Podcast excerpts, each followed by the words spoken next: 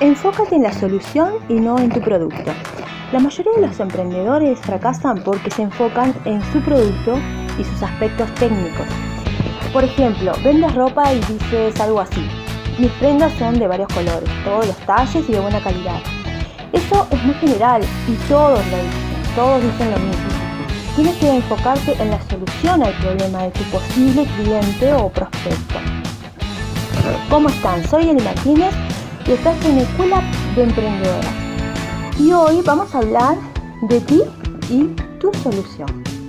¿Qué problema le resuelves a tu cliente ideal?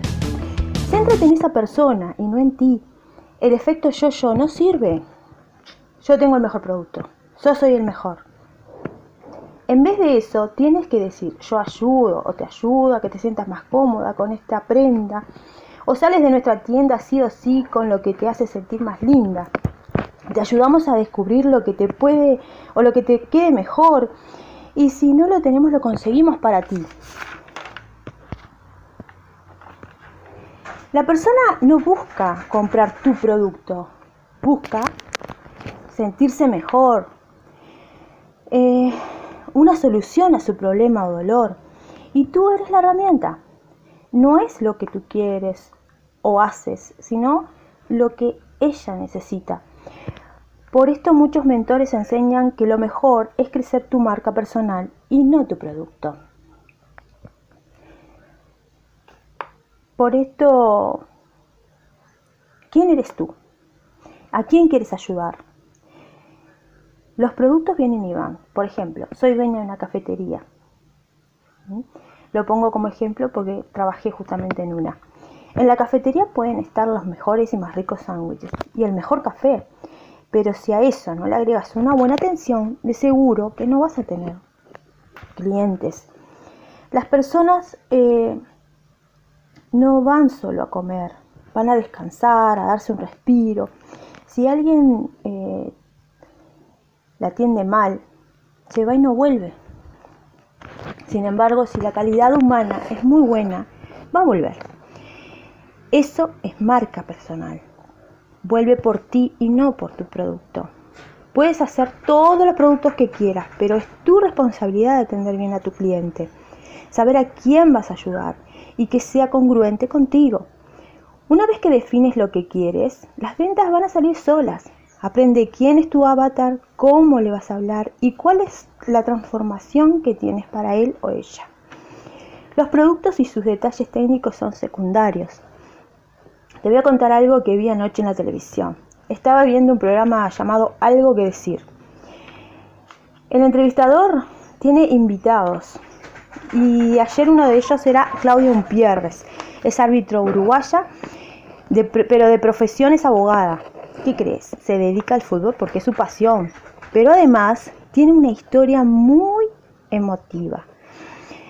La han contratado para dar conferencias. Ella cuenta que nunca se lo imaginó. Cuando la invitaron aceptó. Al llegar al auditorio Solo le pusieron un micrófono y la mandaron al frente de 500 personas. Al principio se sintió nerviosa, pero después conectó con el público, hizo reír y también emocionó.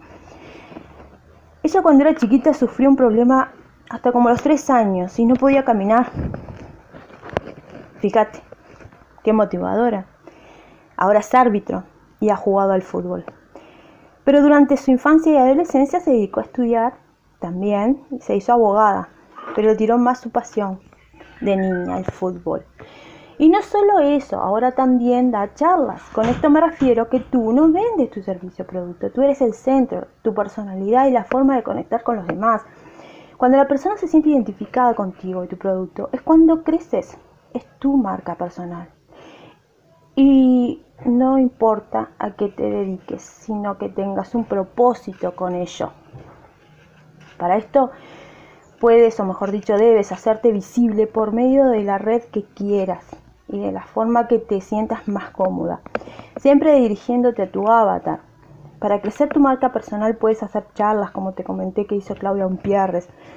Si lo que ofreces em, lo haces bien, eh, puede que alguien se sienta interesado y te contrate para ello. Eh, o de repente quizás los hagas gratis para una escuela, para la escuela de tu niño. sé. Entonces, si tú grabas la charla, lo puedes tener como testimonio en tu red o sitio. Esto va a generar más interés en ti. Asegúrate de que sea una transformación lo que tiene tu avatar. También podrías escribir un libro acerca de lo que haces y cómo ayuda o transforma a los demás. Para escribir un libro puedes hacerlo en Amazon, autoeditado, o conseguir una editorial que, te lo publique. También puedes hacer infoproductos, por ejemplo, un curso sobre cómo preparar postres. Preparas el curso paso a paso o un recetario en PDF. Luego buscas dónde subirlo, por ejemplo, Hotmart. Aquí te cobran un porcentaje una vez que vendes. Esto es muy bueno porque te dedicas a hacer el curso y luego lo vendes a todo el mundo si quieres. No hay excusas para emprender, pero sí tienes que trabajar tu marca personal para vender. ¿Ves la diferencia? Una marca personal nunca gira alrededor de un producto, gira alrededor de ti. Antes de irme te cuento que estoy preparando un webinar este, que va a, estar, va a estar muy pronto y quiero que estés atenta para registrarte y no perderte. Te dejo un abrazo y espero que nuevamente te haya aportado algo. Recuerda compartir para que más mamás se beneficien. Sígueme en Escuela para Mamás Emprendedoras en Facebook y en mi sitio escuela de emprendedoras.online. Déjame algún comentario para saber que te sirve todo lo que te estoy compartiendo y así crecer para llegar a muchas más mamás. Hasta la próxima y nos vemos aquí en tu podcast, Escuela de Emprendedores.